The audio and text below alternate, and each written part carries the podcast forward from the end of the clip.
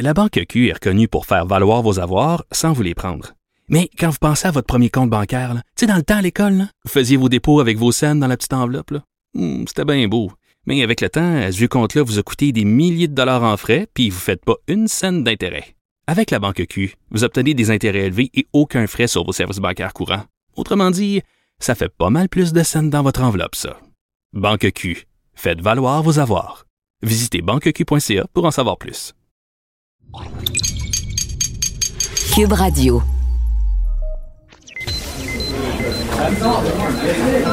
Silence! Veuillez vous lever. La cour présidée par l'honorable François-David Bernier est déclarée ouverte. Entrez dans les coulisses de la justice. Écoutez, vous serez pas jugé. Ils appellent à la barre les acteurs de l'actualité. Oui, votre honneur. Avec François-David Bernier. Avec François-David Bernier. Avocat à la barre. Cube Radio. Bonjour, bienvenue à l'émission. Au menu aujourd'hui, on commence euh, l'émission en parlant à Jean-Louis Fortin, directeur de- du bureau d'enquête ici à Québécois. Et on revient sur la- les frasques de l'UPAC dans le dossier de Frank Zampino. Euh, ensuite, euh, Maître Frédéric Bérard nous parle de la censure. Est-ce qu'on assiste à un recul en 2020? Maître Otis revient sur les euh, recommandations de la commission Laurent. Est-ce que euh, on va régler le problème de la DPJ? Et on finit avec euh, Justin Washer qui nous parle de, des problèmes de la santé mentale. Assoyez-vous bien, vous allez entrer dans les coulisses de la justice. Vous écoutez Avocat à la barre. Un autre arrêt des procédures est tombé cette semaine. Euh, Frank Zampino et d'autres co-accusés qui étaient accusés, euh, entre autres, euh, de fraude, donc de, de, de, de c'est des procédures là, qui, qui auraient été défaillantes en raison avec euh, l'écoute électronique. Euh, il y aurait toute cette histoire-là du privilège de l'avocat, du secret professionnel qui serait au cœur de tout ça. Euh, et l'UPAC paraît mal là-dessus parce que c'est comme ça depuis un petit bout. On pense euh, au dossier de Nathalie Normando et ses co-accusés il y a eu un arrêt des procédures, il y a eu plusieurs échecs de l'UPAC. Et euh, on en ajoute. On voulait euh, comprendre ce qui s'est passé. On en parle avec euh, Jean-Louis Fortin, chef du bureau d'enquête de Québécois, qui est avec nous. Bonjour. Bonjour François David. Merci d'être avec nous parce que c'est- assez complexe. Euh, vous avez suivi ça quand même depuis le début. Qu'est- Qu'est-ce qui s'est passé dans ce dossier-là? Ben, euh, les co-accusés dont il est question avaient été euh, arrêtés en 2017 parce que on les soupçonnait d'avoir participé à un, un très vaste stratagème de partage des contrats à la ville de Montréal. C'est pas rien. Là. Selon Mhm. la, la poursuite, c'était 160 millions de dollars qui auraient, euh, qui auraient euh, été perdus par des contribuables de la ville de Montréal. Perdu. Parce que, Oh, oui, non, mais c'est de la perte, ça, comme on dit. Ah ben oui, en fait, ce qui qui serait passé selon la poursuite, c'était que pendant à peu près une dizaine d'années, quand Gérald Tremblay était au pouvoir, donc euh, il y avait son bras droit, Frank Zampino, qui, en toute connaissance de cause, selon la poursuite, laissait les, les firmes de génie conseil se partager euh, les contrats euh, en échange de financement politique illégal, puis ben quand il n'y a pas de concurrence hein, ou une concurrence artificielle, ben, tu peux monter les prix des contrats comme tu veux. Donc, c'est ce qui aurait Mhm. fait perdre 160 millions, ce stratagème-là de contrats truqués euh, à la ville de Montréal. OK. Frank Zampino, lui, avait déjà euh, été libéré de toute accusation l'an passé. Euh, et c'est même, euh, la, la même stratégie qui a été utilisée cette fois-ci. C'est-à-dire que l'année passée, Frank Zampino, lui, s'était adressé à la Cour en disant Écoutez, là, vous avez épié, donc il disait l'UPAC a épié mes conversations avec mon avocat de façon, euh, de façon répétée. Là, Mhm. euh, 39, à 39 reprises, je parlais au téléphone avec mon avocat, puis j'étais sous écoute électronique pendant ce temps. Ah, ouais. Et là, ouais, et là hier, c'est exactement ce qui s'est passé. C'est ces cinq euh, co-accusés qui sont tous des, des, des, des- anciens vice-présidents ou patrons de firmes de génie. là. Euh, on dit exactement la même chose à la juge. Écoutez, euh, nous, euh, 137 fois être épiés euh, par la police pendant qu'on parle à notre avocat, c'est absolument inacceptable. Et euh, la juge s'est rendue à leurs arguments. Évidemment. Pas poursuivre, oui. Ça, mais moi, moi j'en reviens pas comment l'UPAC tu sais, honnêtement, c'est des fautes de débutants. Là. On, se cachera pas de un peu ça. ça. L'image que ça donne, c'est mais quelle gang de policiers jambon ont pu. Puis c'est vraiment une image. Là. Évidemment, on ne connaît pas les enquêteurs qui ont fait ça. Puis je peux pas non, que mais souvent, c'est dans le volume que ça arrive, euh, Jean-Louis. Souvent, là, ces erreurs-là, c'est qu'ils ont tellement de volume qu'ils n'ont pas trié euh, l'écoute, parce que c'est le, on rappelle à nos auditeurs, c'est sacré, le secret professionnel. Puis si on atteint à ça, c'est sûr que ça ne fait pas des procès forts. Mais souvent, c'est dans le volume que ça arrive. Euh, j'imagine. Parce que s'ils si, savaient que c'était des écoutes avec tes avocats puis qu'ils n'ont rien fait, là, là c'est des novices. Là, là ça n'a pas d'allure. Ben, en fait, le, quand on lit certains, certains passages du jugement de la juge Joël Roy, on peut même penser que ça semble difficile à croire, mais qu'il y a des gens du PAC qui ne savaient pas. Euh, par exemple, euh, dans l'élaboration de leur plan d'action, euh, les enquêteurs n'avaient rien prévu de particulier concernant le privilège avocat-client. Ah. Là, tu te demandes, mais c'est juste une question qui n'en échappait nous deux ou qui n'y avait pas pensé dès le début? Ça soulève beaucoup de questions. Puis, comme tu le dis, le privilège avocat-client, pas caché dans le fond du code criminel une disposition que personne ne connaît. Là. non, non, non, c'est établi. Là. Ben, est-ce qu'on avait pardonné un peu, on va dire, l'UPAC lors de l'enquête de Guy Ouellette et, parce qu'il y, avait il l'avait arrêté, puis il avait tout oublié ce qu'on appelle le, secret. Ben, un peu le même principe qu'avec les avocats, mais pour tout ce qui est parlementaire. Lorsque tu saisis au Parlement, tu dois aviser le Parlement, puis ça soit supervisé. Quand tu saisis d'un bureau d'avocat, c'est pareil, tu avises le barreau, ou si tu avais écouté, faut, il y a des règles très, très strictes, mais on, on, les a pardonnés un peu plus euh, avec le Parlement, c'est moins fréquent, mais avec, avec les écoutes avocat-client, là, c'est dur. C'est dur à pardonner.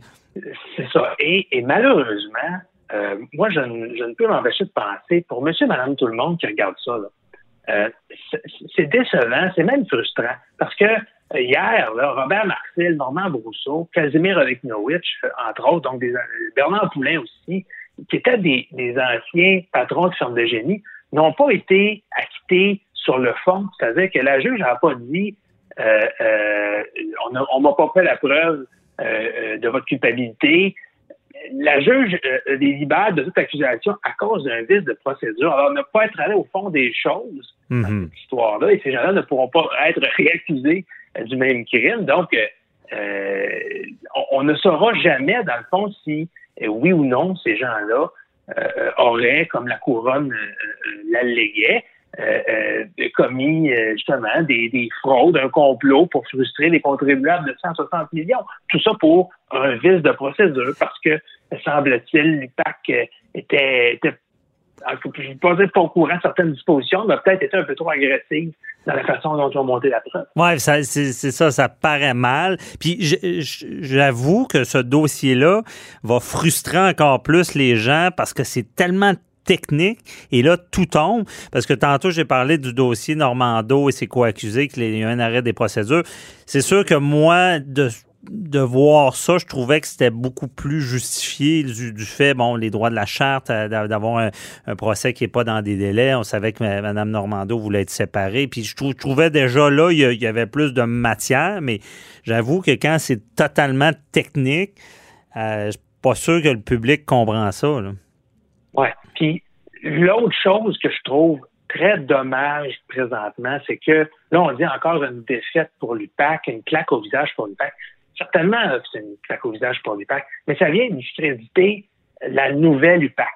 Euh, puis je t'explique un peu, c'est que tu sais, ces enquêtes-là, ce pas des enquêtes qui ont été faites euh, le mois passé ou même l'année passée. C'est des enquêtes qui ont commencé au début euh, d'année 2010, bon, en 2012, 2013, 2014 à l'époque où c'était Robert Lafrenière le patron. Puis là, de mhm. plus en plus, on voit, il y a beaucoup d'allégations, euh, une après l'autre, à l'effet que peut-être que certaines enquêtes à cette époque-là qui ont été faites un peu vite ou de façon un peu orientée. C'est pas mes prétentions, c'est les prétentions, entre autres, des enquêteurs du BEI ben oui. qui enquêtent sur la façon dont les enquêtes étaient menées à cette époque-là. Il y a aussi des gens qui ont été visés par l'UPAC qui poursuivent maintenant le gouvernement du Québec, dont Guy Ouellet, qui disent exactement la même chose.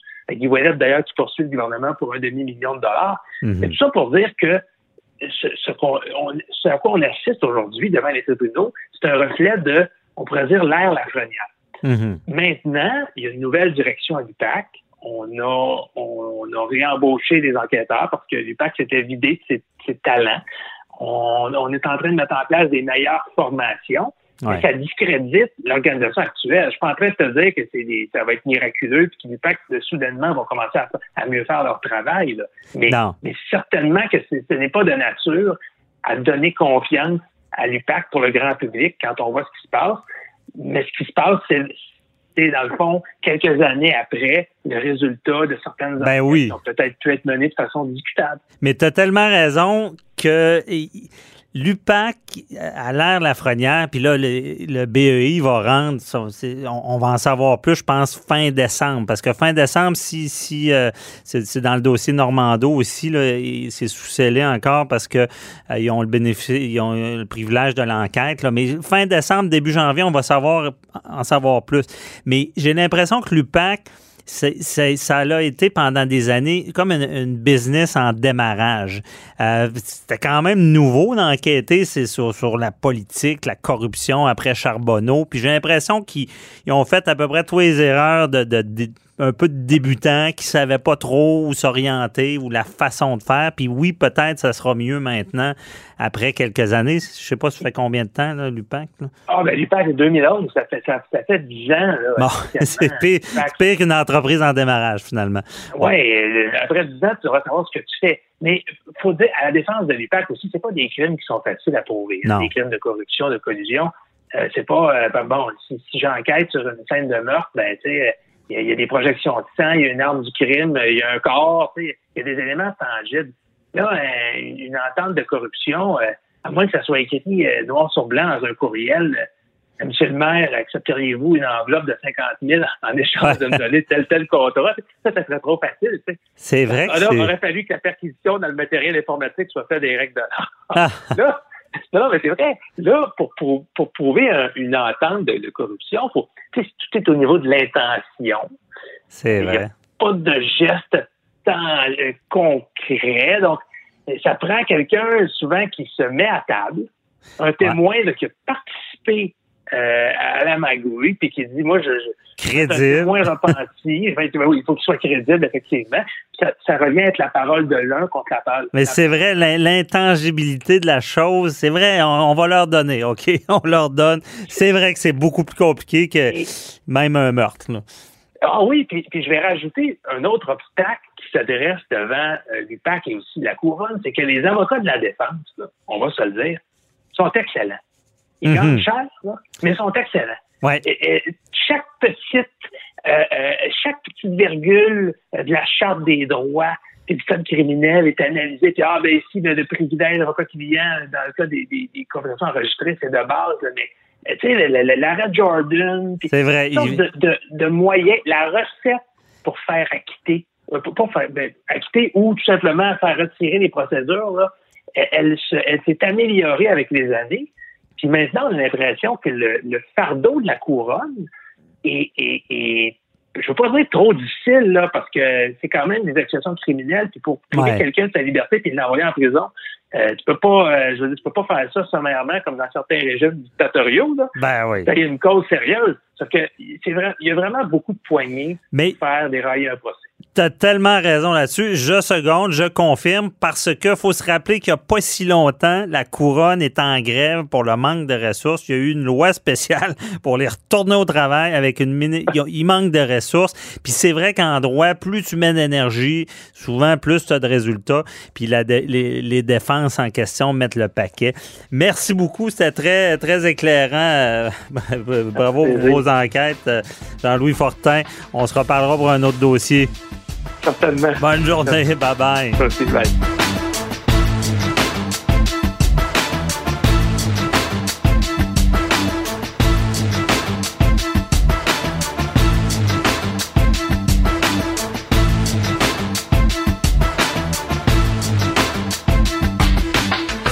La Banque Q est reconnue pour faire valoir vos avoirs sans vous les prendre. Mais quand vous pensez à votre premier compte bancaire, tu sais, dans le temps à l'école, là, vous faisiez vos dépôts avec vos scènes dans la petite enveloppe. là. Hmm, C'était bien beau. Mais avec le temps, à ce vieux compte-là vous a coûté des milliers de dollars en frais, puis vous ne faites pas une scène d'intérêt. Avec la banque Q, vous obtenez des intérêts élevés et aucun frais sur vos services bancaires courants. Autrement dit, ça fait pas mal plus de scènes dans votre enveloppe, ça. Banque Q, faites valoir vos avoirs.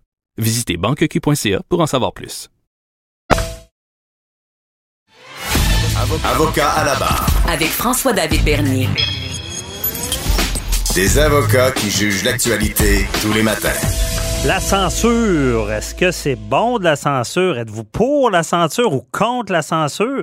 On a vu cette semaine euh, notre premier ministre, euh, François Legault, qui a été, bon, il a censuré en partie sur ses lectures. Et ça a fait tout qu'un tollé. Je comprends un peu pourquoi. Et euh, évidemment, avocat à la barre, n'a pas le choix d'analyser tout ça. Et on en parle avec euh, l'analyste Frédéric Bérard, avocat, docteur euh, qui est avec nous. Docteur, euh, on veut savoir, est-ce que est-ce c'est correct la censure dans notre société? Euh, bonjour en premier, désolé. Oui, salut, salut, salut. Oui, oui, mais je suis pas, euh, qu'on se comprenne bien, selon le Collège des médecins, je suis pas un vrai docteur. Non, non, non, OK. C'est ça. Docteur en droit, non, euh, à ne pas confondre. un ne soignez pas personne. Exactement. Euh, ben, la censure.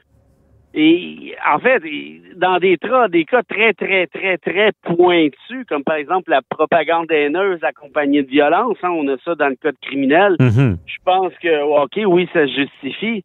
Mais là, aujourd'hui, on est rendu à une époque où euh, tout ceci dérape, mais totalement.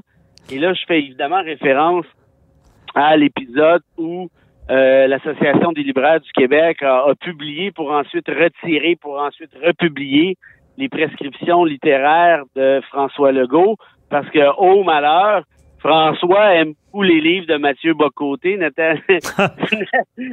ironiquement, son dernier qui s'appelle, en tout cas, à tout le moins, c'est le, le dernier qui s'appelle L'Empire du politiquement correct. Je sais pas si côté euh, ironie, on est capable de battre ça. Moi, je trouve ça quand même euh, assez difficile. La barre est assez élevée. Donc, vous voulez, vous voulez que le premier ministre ne puisse pas faire la promotion d'un livre qui s'appelle L'Empire du politiquement correct et vous allez demander à l'Association des libraires du Québec de retirer les prescriptions en question.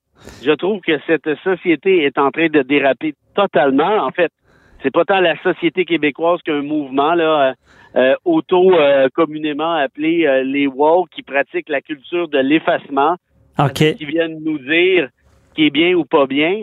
Et ça, je veux dire, et moi, je suis en désaccord à peu près avec tout ce que dit Mathieu, que, que, que je connais bien, que j'aime bien. je trouve qu'il dit n'importe quoi et inquiétez-vous pas, il dit exactement la même chose de ce que je dis. Et c'est tout à fait correct, ce qui ne nous empêche pas de prendre une bière euh, à Paris ou ailleurs quand Ben on oui. la France. Mais ça amène au débat. hein. Le débat est important. Mais là, euh, je veux dire, moi, je suis content que votre côté existe. C'est un intellectuel qui est débarqué euh, assez rapidement dans le paysage euh, politique québécois, quoi, à la fin des années 2000. Et il a forcé certains euh, défenseurs, notamment de l'État de droit, des droits et libertés, ainsi de suite, dont je fais partie, à reconsidérer leur position, à les défendre, à convaincre. Euh, que François Legault aime Bocoté, je veux dire, qu'est-ce que ça vous fiche, ça? Ah oui, mais Bocoté, on trouve que, ben oui, mais je veux dire, dans mon univers mental, là, si tu trouves que Bocoté dit des niaiseries, ben dis-le qu'il dit des niaiseries. Tu veux pas l'empêcher. Mais censure-le pas, ouais. Ben, voyons. Et là, là, il y a une espèce de débat. J'ai failli employer une expression vulgaire, là, qui est sémantique. Ils disent, ah, non, non, c'est pas de la censure, c'est juste qu'il y a des voix qui font en sorte que blabla. Ben, un instant, là, ces voix-là ont amené l'Association des libraires du Québec à retirer les prescriptions. OK, c'est peut-être pas de la censure au sens classique du terme, mais reste qu'il y a une association, je répète, de libraires Mhm. des gens qui, par définition, vous vendent des livres. Donc, ils vous disent, hey, ça, il y a des idées dans ça, ça, il y a des idées dans ça, puis c'est peut-être pas les mêmes idées. Et c'est cette association-là qui va me dire, ah non, ça, ce livre-là, on peut pas vraiment, euh, on peut pas vraiment le proposer parce qu'il y en a qui aiment pas ça. Ben oui. Puis, euh, Frédéric, tant, tant qu'il brûle pas, là, hein, ça, ça serait Non, grave. mais rendu là, c'est quoi la prochaine étape? Moi, j'ai fait une chronique là-dessus, puis je niaisais à la fin en disant il y a une rumeur qui vient du Panthéon en France directement de l'urne de Voltaire qui dit vous avez rien compris bande d'imbéciles. Ah. Vous voulez vraiment sérieusement me dire que non non non euh, je, je, je sais même plus quoi répondre rendu là puis, d'ailleurs que François Legault aime Bocoté. Je sais pas s'il y a quelqu'un de surpris là, apparemment il y en a là. je veux dire, il y a un paquet de politiques identitaires de la CAQ qui, viennent directement de la tête de Bocoté, notamment la loi 21. Bon, il aurait sûrement souhaité que ça aille un peu plus loin, mais reste que l'esprit de ça, je veux dire, c'est clairement la doctrine Bocoté. Alors, qu'est-ce qui vous surprend, là? Je veux dire, et puis de toute façon. Non, mais c'est sur le principe aussi, tu sais, c'est. Euh, il faudrait, mettons-nous, euh, on va se mettre dans la tête de, cette, des dirigeants de l'association. Pourquoi ils ont fait ça? Est-ce que c'est l'impact des médias sociaux? Ils s'attendaient à une flambée sur les médias sociaux, puis ils ont peur, ils retirent ça? Ou ils se disaient, ben, c'est une chose correcte à faire parce qu'on ne veut pas projeter euh, certaines images? Ben, moi, moi, je pense que c'est la première option, bien franchement dans l'optique où c'est c'est ça moi que j'ai. C'est là le problème que j'ai avec les woke essentiellement. Moi sur le fond la culture woke de défendre les personnes vulnérables certains trucs. Ah, mais, mais fait, explique donc woke là, à nos auditeurs là.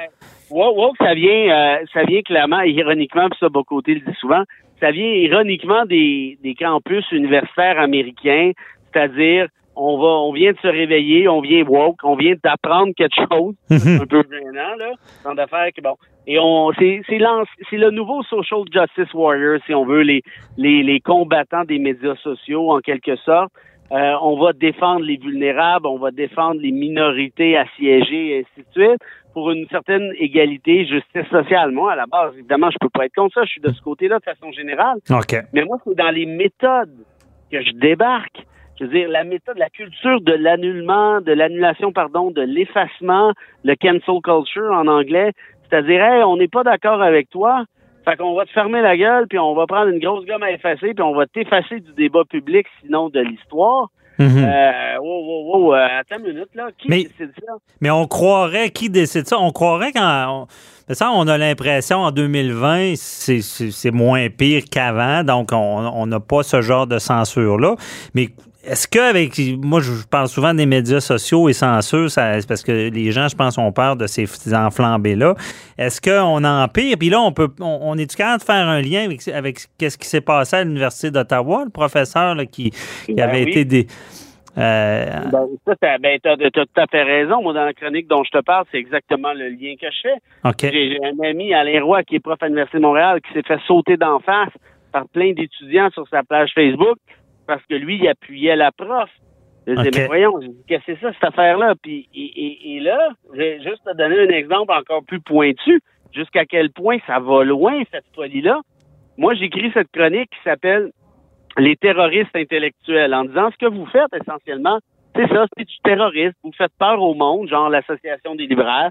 Non, François Legault ne peut pas suggérer Mathieu Bocoté comme lecture. C'est du, je veux dire, il n'y a pas d'argument là-dedans. C'est Mhm. juste bing, bang, bang, euh, hey, puis là, on crie, puis genre, euh, si toi, tu fais pas ce qu'on te dit, ben, c'est toi qu'on va annuler après Association des libraires. On est pratiquement rendu là. Et donc, de manière ultra méga fascinante, moi, j'écris ça de bonne foi. Et là, il y a une gang qui vient me sauter d'en face sur Twitter, notamment une dame portugaise qui dit Là, vous traitez de terroristes intellectuels les femmes racisées, avez-vous pas honte? J'ai dit, Ah. quoi vous parlez? Ben, elle dit, moi, je suis une femme racisée, puis je suis contre le fait que Legault puisse partager ses choix de lecture, si celle-ci, c'est bas côté. J'ai dit, ouais, puis, euh, puis le lien, là, c'est quoi? Je le cherche toujours, je le vois pas, là. Ah. Si vous, j'ai dit, si vous traitez de terroriste intellectuel, donc vous me traitez de terroriste intellectuel, je suis une femme racisée, donc vous traitez les femmes racisées de, ben, j'ai dit, il va falloir vous prendre des cours de sophisme, madame, là. J'ai un moment donné, là, je veux dire, là, là, je sais plus quoi vous dire, là. Je savais même pas que vous existiez dans la vie. Et là, à la limite, on s'en fout de cette madame chose-là. Là, il y a une gang de crinqués qui ont vu notre échange Twitter et là, qui ont commencé à m'écœurer avec ça Ah ouais. misogyne et que là, j'écœure les femmes racisées. Mais vous êtes des, des débiles, mais vous êtes même plus des débiles légers, là. On est dans le cadre des débiles profonds, là. Vraiment, je ne, j'ai Hey! ça, moi, pour mépriser les femmes racisées. Parce que je suis misogyne. Ben, j'ai continué comme ça. Puis vous confirmez textuellement ce que j'essaie de dire, c'est que vous êtes fêlés. Vous essayez de faire peur au monde, puis là, vous pensez que je vais me fermer la gueule, puis dire, hey, je présente mes excuses aux femmes racisées. Mais ça va pas dans le coco, là. Ça dérape. Ben non, mais complètement. Puis vous essayez de fonctionner par la peur, même si vous dites des idioties. Or, la pire affaire qu'on peut faire avec un terroriste, c'est négocier avec lui. Or, dans la vie, moi, je négocie pas avec des terroristes, puis je prends personne en otage. Fait que je reculerai pas. Je maintiens précisément chaque lettre de cette chronique-là. Puis si vous êtes senti offensé, madame, allez consulter un psychologue parce que j'ai rien à voir là-dedans. Je suis désolé, là, mais là, à un moment donné, ça va faire. Je ne me sentirai certainement pas coupable, particulièrement du fait que ça fait 12 ans que je me casse en deux pour défendre ces luttes racisées-là parce que j'y crois, les luttes antiracistes. Ben oui. très clairement. Mais là, vous êtes en train de brûler des alliés parce que vous êtes complètement fêlés. En attaquant des gens comme moi, en disant que je vise des femmes racisées, parle même pas des femmes racisées dans cette affaire-là. Le mot est même pas là. Je ça n'a aucune pertinence. Mais, euh, ça, bref. Mais c'est, c'est, en plein, tu viens de me confirmer ce que je crois. Honnêtement, le recul, je pense, parce que je pense qu'on assiste à un recul, puis on, a tendance à. J'ai l'impression qu'on va censurer de plus en plus. Puis je pense que la cause, c'est les médias sociaux parce que les gens ont cette ben oui. crainte-là des enflambés. Puis là, je, je, je veux pas aller dans le détail, Frédéric. euh, il, il y, a, il y a des cas comme ça, ça finit, euh, c'est des menaces de mort, puis, euh, puis euh, c'est c'est des arrestations policières, puis ouais, là. Mais attends, attends une minute, j'en ai reçu, là, des, ben, pas juste par rapport à, pas, pas là, là, mais moi, souvent, les médias sociaux, des menaces de mort, des menaces de voie de fait. J'y parle à Qu'est-ce que je ris? Ça n'a pas d'allure. Non, mais j'ai aussi bien en rire. on, on par- tu sais, mais on, on, on- c'est- rendu banal, mais ça n'a pas de sens. de- Non, c'est ça. hey, puis, puis je sais que Richard Martineau, il l'a dit. ben oui. souvent, puis Sophie Durocher, puis de côté. Hey, ça va pas, là, calmez-vous les nerfs, là. T'es vraiment en train de me faire des menaces de voie de fait parce que je suis pas d'accord avec toi. Ah, ça n'a pas d'allure. Non, Mais- va te faire soigner, là. Il y a des soins à faire pour ça, puis c'est gratuit au Québec. Ouais. Profitez-en, là. Mais euh, sinon, ce qui va arriver, c'est que tu peux aussi faire de la prison, hein, pour des voies de fait. Oh, oui, ceux, pas ceux qui franchissent la ligne, puis ils, ils- ils seront accusés. Mais le problème, c'est que hey, il y a de l'ouvrage là, avant d'accuser quelqu'un, le processus. Ouais. Moi, moi, je vais te la- on va se laisser là-dessus parce qu'on n'a plus de temps. Mais gars, pense-y, je suis- ça prend une loi, là, puis je vais avoir de l'air de droite. Il faut des tickets sur le web. Hein, Quand tu franchis la ligne, c'est pas criminel, mais ça a tellement pas de sens. Ça coûte 1000 pièces. Je te jure qu'il va y avoir moins de commentaires haineux. Puis euh, on, C'est pas inintéressant, ça, c'est matière à réflexion. Ouais. euh, maître. on, va, on va tomber dans l'étiquette comme ça à route.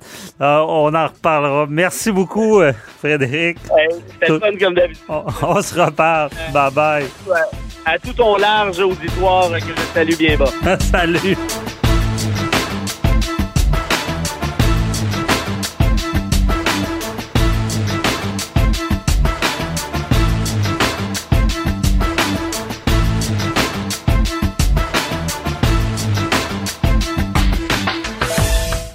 La Banque Q est reconnue pour faire valoir vos avoirs sans vous les prendre. Mais quand vous pensez à votre premier compte bancaire, tu sais, dans le temps à l'école, vous faisiez vos dépôts avec vos scènes dans la petite enveloppe. Hmm, C'était bien beau. Mais avec le temps, ce vieux compte-là vous a coûté des milliers de dollars en frais, puis vous ne faites pas une scène d'intérêt. Avec la Banque Q, vous obtenez des intérêts élevés et aucun frais sur vos services bancaires courants. Autrement dit, ça fait pas mal plus de scènes dans votre enveloppe, ça. Banque Q, faites valoir vos avoirs. Visitez banqueq.ca pour en savoir plus. Avocat à la barre. Avec François-David Bernier. Avec François-David Bernier. La commission Laurent, la commission qui a été mandatée suite au, au drame, là, la, la fillette de Granby, euh, la petite Rosalie, toutes les ratés de la DPJ, on peut le dire.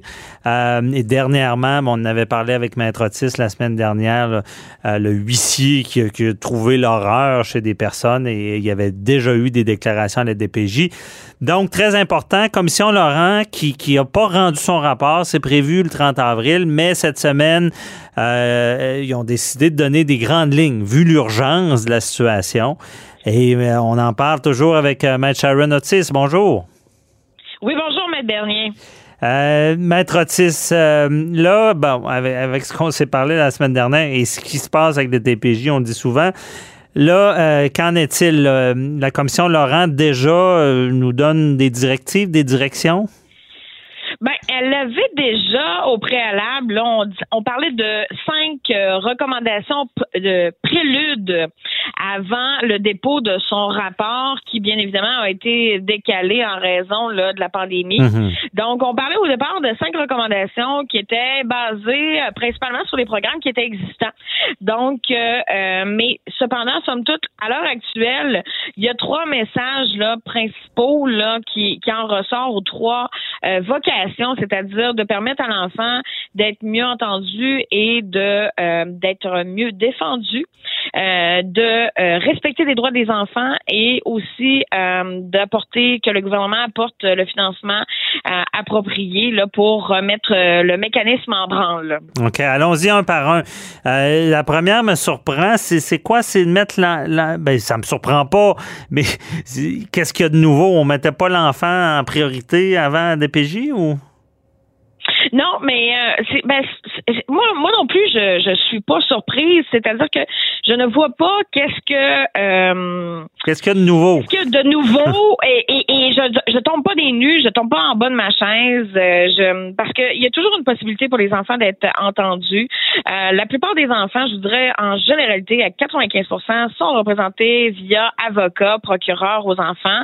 Euh, Qui est payé par l'aide juridique, faut le dire. oui, Ouais. entre autres, mais euh, n'eût été de ça, c'est lui, l'avocat, qui euh, doit rencontrer son, son petit client ou son, tu sais, les enfants et vérifier quels, quels sont leurs euh, leurs désirs, euh, euh, qu'est-ce qu'ils ont à faire euh, véhiculer au tribunal, quels sont leurs, leurs propos. Bien évidemment, ils ne peuvent pas euh, témoigner en lieu et place là, de leur, euh, leur, leur, leur client enfant. Mhm. Mais euh, quand je dis pe- petit client, ça ne veut pas dire petit dans le sens pé- péjoratif, Ouais. mais bien évidemment le- les enfants. Donc, ils sont là pour faire valoir euh, ce que le- l'enfant désire, mais encore faut-il que le tribunal se base sur oui, c'est bon d'entendre ce que l'enfant désire, mais est-ce que ça va avec son intérêt? Ça, c'est une autre chose. Oui. Donc, euh, je, et d'être mieux défendu, ça, je le comprends pas. Cependant, euh, pour le respect des droits des enfants, moi, je pense que euh, c'était déjà euh, dans les. Il y, y a- il y a aucune vocation, je trouve, qui a été mise de l'avant, outre le fait peut-être là d'apporter euh, la commission, euh, gro- grosso modo, la commission là de de, des droits de la personne et des droits de la jeunesse recommande, entre autres, euh, un- en tout cas, soulève un problème de leadership et recommande qu'il y ait une autorité provinciale qui chapeaute là, les euh, la DPJ dans leur partage de territoire, etc.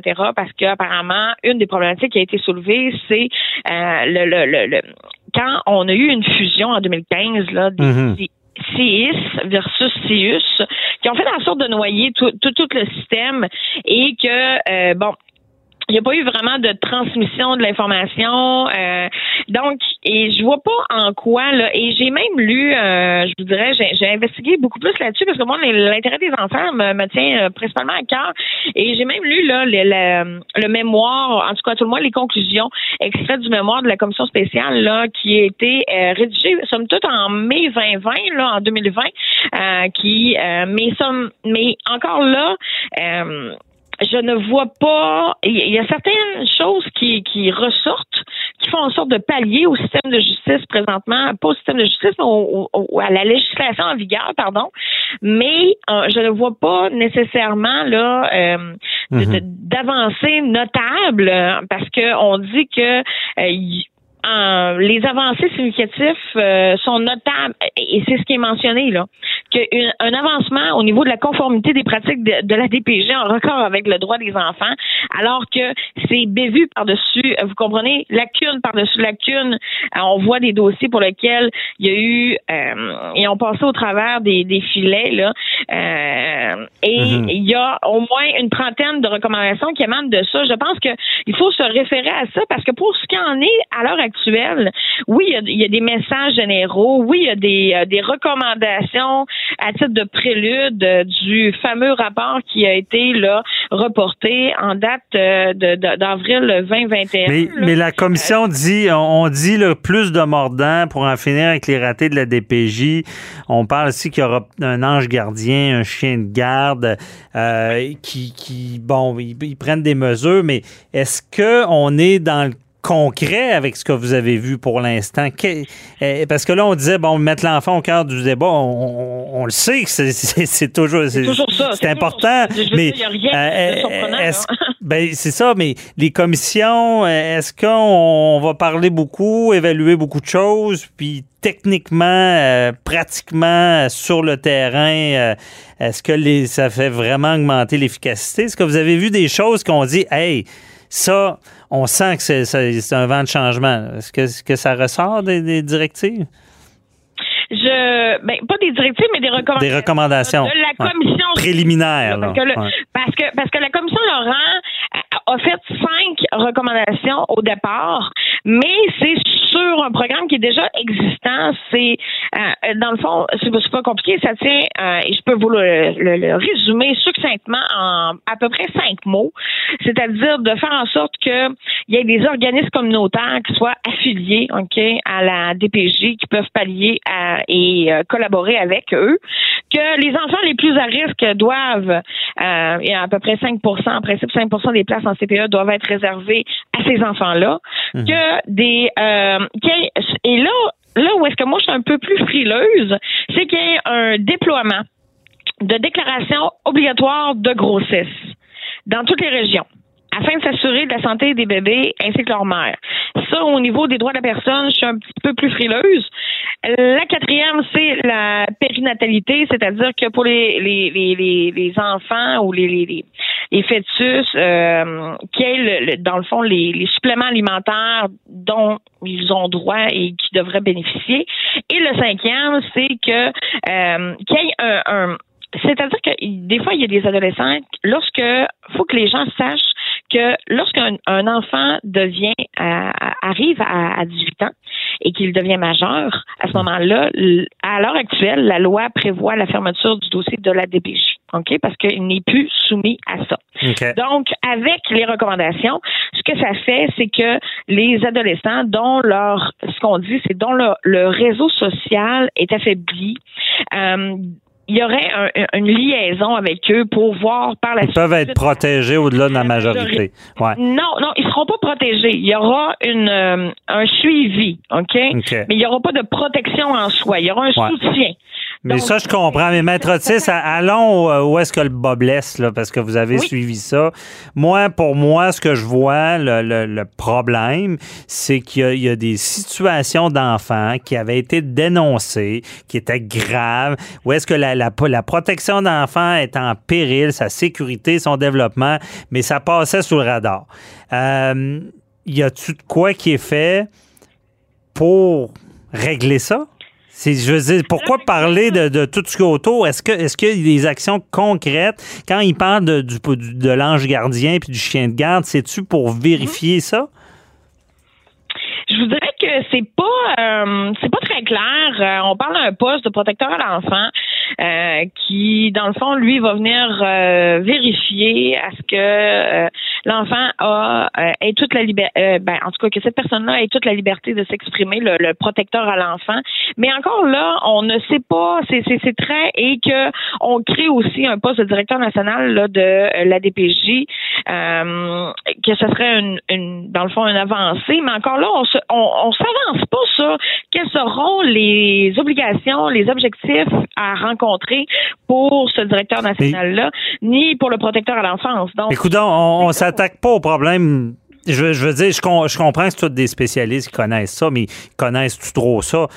Pourquoi on s'attaque pas au problème? Il y a des, signalements graves qui passent sous le radar. C'est ça, Rosalie, c'est ça, la fillette de Granby, c'est ça, l'histoire du huissier. Euh, donc, on n'est pas là encore. Ben, à tout le moins, là où ce qu'on se rapproche le plus, pour répondre à votre question, M. Bernier, c'est la Commission spéciale sur les droits des enfants et de la protection de la jeunesse à la recommandation numéro 3 qui vient vraiment euh, aller dans le même sens de votre question, c'est-à-dire que la commission réitère sa recommandation de réviser les outils, insistant sur l'importance du jugement clinique des intervenants de la DPJ en matière d'évaluation d'un signalement ah. C'est là où, hein, où, ce que moi je trouve que le bas blesse. Ok, j'étais très contente de voir ça. J'ai mis un étoile à côté. D'évaluation d'un signalement et la nécessité de ne pas le substituer par les conclusions de tout système informatique. Bon, bref. Mais somme toute, on voit que s'il y a une euh, recommandation, et d'ailleurs la commission est très claire à, l'effet qu'il y a des lacunes. Euh, mhm. C'est très clairement écrit et je, suis contente parce que finalement, je, je pensais là qu'on allait me m'étiqueter comme euh, quasiment une plaideuse quérulente au niveau contre la Ouais, non, vous aviez raison. Hein. Mais, mais somme toute, je suis contente de voir ces recommandations-là. Est-ce que ça va être suivi? Ça, ça sera une autre chose à suivre. Bon, à suivre. Maître euh, Otis, on n'a plus de temps, donc on, on, va suivre ça avec attention. On espère euh, que, que c'est pas seulement des paroles, mais à vous entendre, ça semble, parce que vous étiez assez fâché dans d'autres entrevues, ça semble être sur le, la bonne direction, en espérant vous aviez répondu à. Pas, Parfait. pas, pas, tant. Pas OK. Pas tant, là. Moi, ça me. Vous êtes encore sceptique, vous aussi, là. On est, oui, on est sceptique. sceptique à l'heure actuelle. J'ai ah. hâte de voir le rapport final. Oui. OK. Merci beaucoup. Bonne journée. Bye bye. plaisir de passer une belle journée. Au revoir.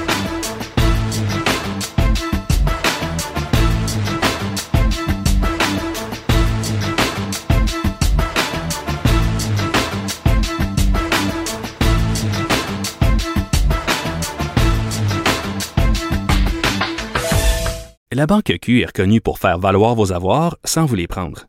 Mais quand vous pensez à votre premier compte bancaire, tu sais, dans le temps à l'école, vous faisiez vos dépôts avec vos scènes dans la petite enveloppe. Hmm, c'était bien beau. Mais avec le temps, ce vieux compte-là vous a coûté des milliers de dollars en frais, puis vous ne faites pas une scène d'intérêt. Avec la Banque Q, vous obtenez des intérêts élevés et aucun frais sur vos services bancaires courants.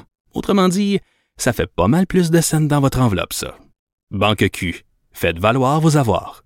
Visitez banqueq.ca pour en savoir plus. Avocat à la barre. Avec François-David Bernier. Des avocats qui jugent l'actualité tous les matins.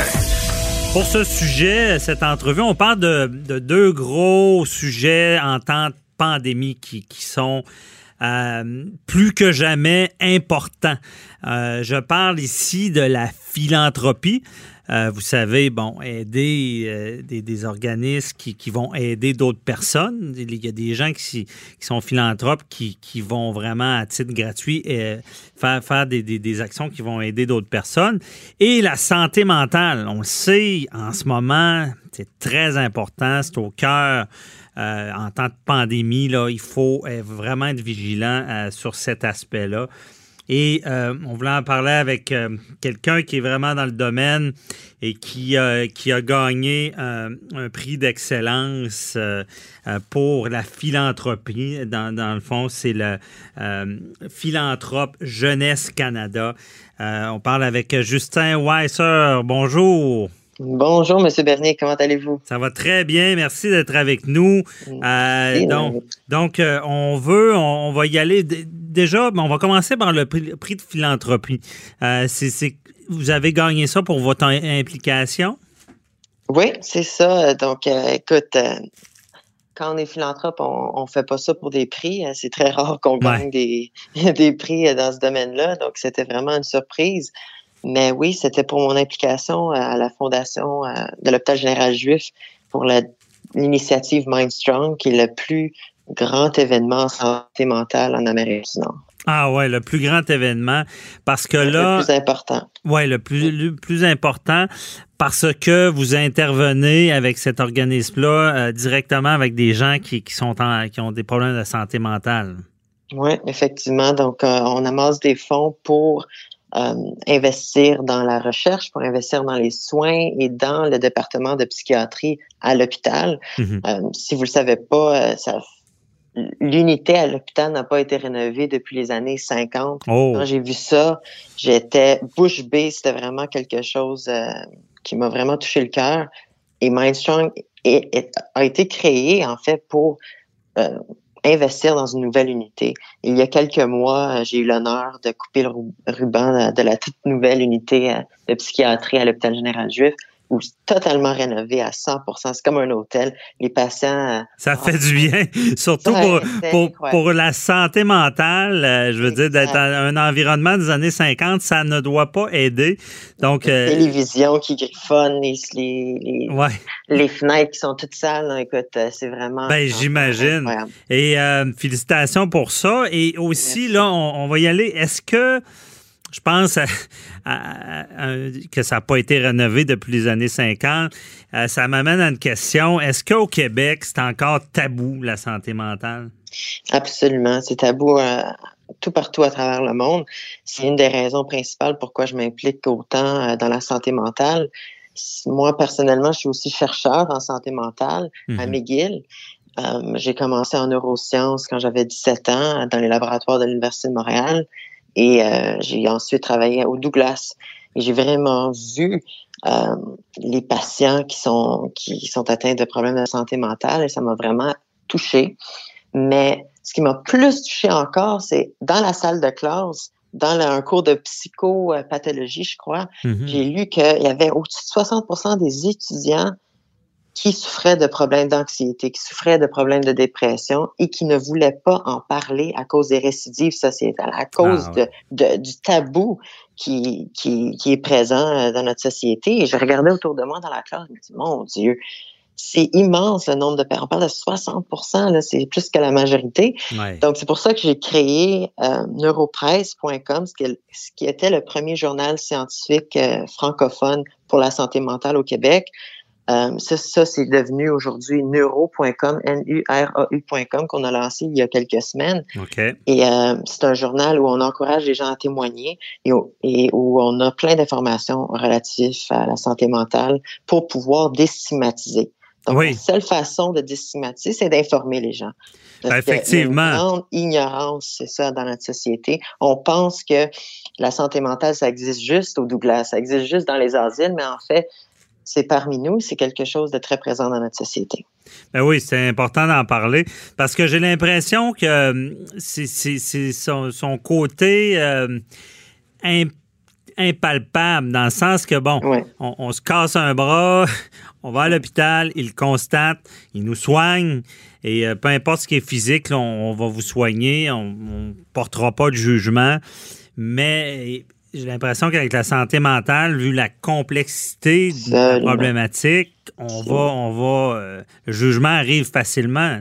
C'est ça, c'est le fait que c'est invisible euh, à l'œil nu. Mm-hmm. Donc, quand on a un cancer, quand on a un autre euh, problème, comme tu dis, un bras qui est brisé, c'est, on n'a pas le choix, on le démontre et on en parle. Mais quand c'est au niveau du cerveau, hop, là, on le voit pas. Mm-hmm. Donc, c'est, c'est, c'est, les gens pensent que c'est ah, peut-être ta personnalité qui est faible. Tu vois, il y a toujours cette comparaison-là dans le monde des affaires, dans le monde, euh, vous êtes avocat, tu le sais, il y a cette pression-là euh, dans, dans, le mm-hmm. monde, dans la société. Il ne faut pas se sentir faible, il ne faut pas se montrer faible, mais en fait, la santé mentale, c'est pas rapport, ça n'a pas rapport avec la ben, C'est ça. C'est une maladie comme les autres. Puis l'idée, l'idée des gens que ça se guérit pas, comme le bras cassé, dans le sens que si tu as un problème, ah, peut-être genre avoir des problèmes. C'est ça. Il faut comprendre que la maladie mentale doit, être, doit être dite, hein, on doit en parler, on doit la diagnostiquer et elle se guérit. Oui, absolument. C'est un problème. Une maladie comme les autres, ça se guérit. Euh, à travers euh, la psychothérapie, si c'est à travers la psychoéducation, si c'est mm-hmm. avec la, euh, la psychopharmacologie, en fait, les, médicaments, il y a des façons de, se guérir de ça. Donc, il faut pas être gêné d'en parler. Il faut pas être gêné d'aller consulter euh, les spécialistes dans le domaine. Oui, consulter, on voit même l'annonce du gouvernement euh, Prends soin de toi. Pour... J'imagine tout le monde a écouté ça. Et ça m'amène à mon autre question. bon, pourquoi en temps de pandémie, c'est encore plus important de parler de santé mentale?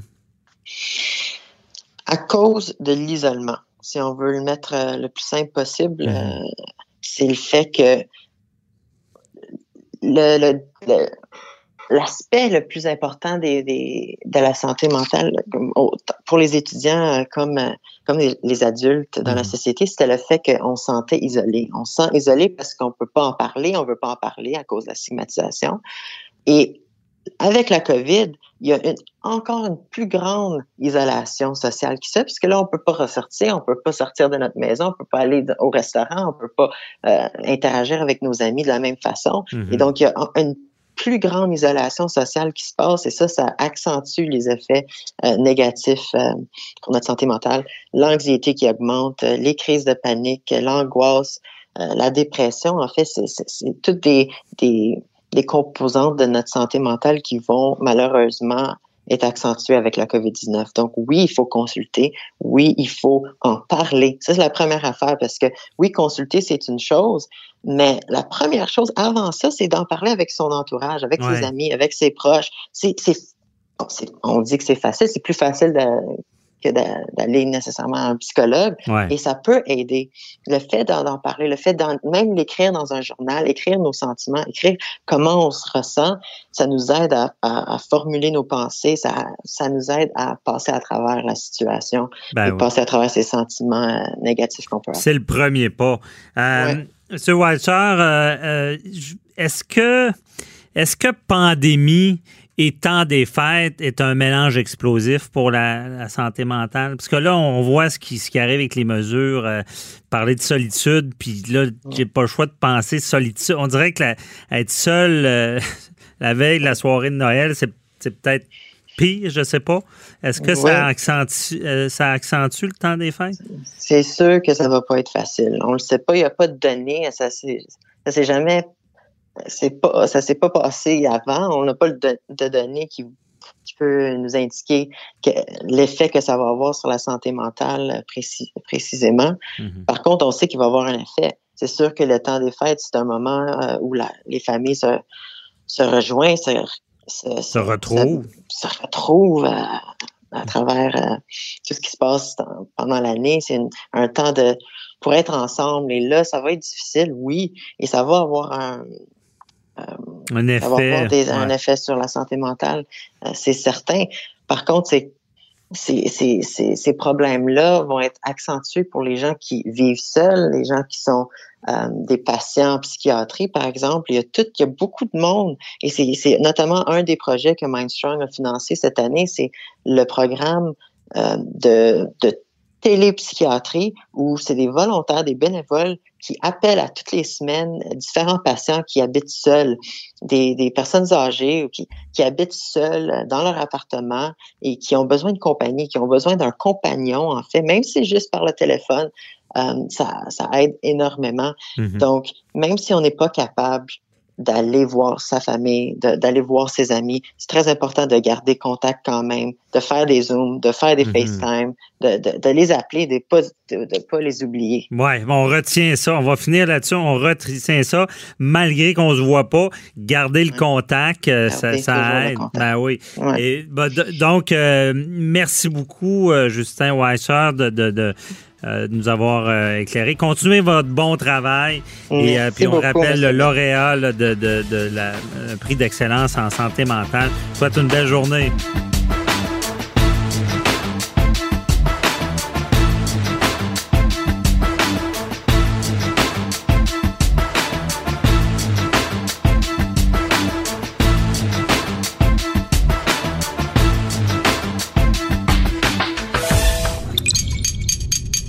Cube Radio.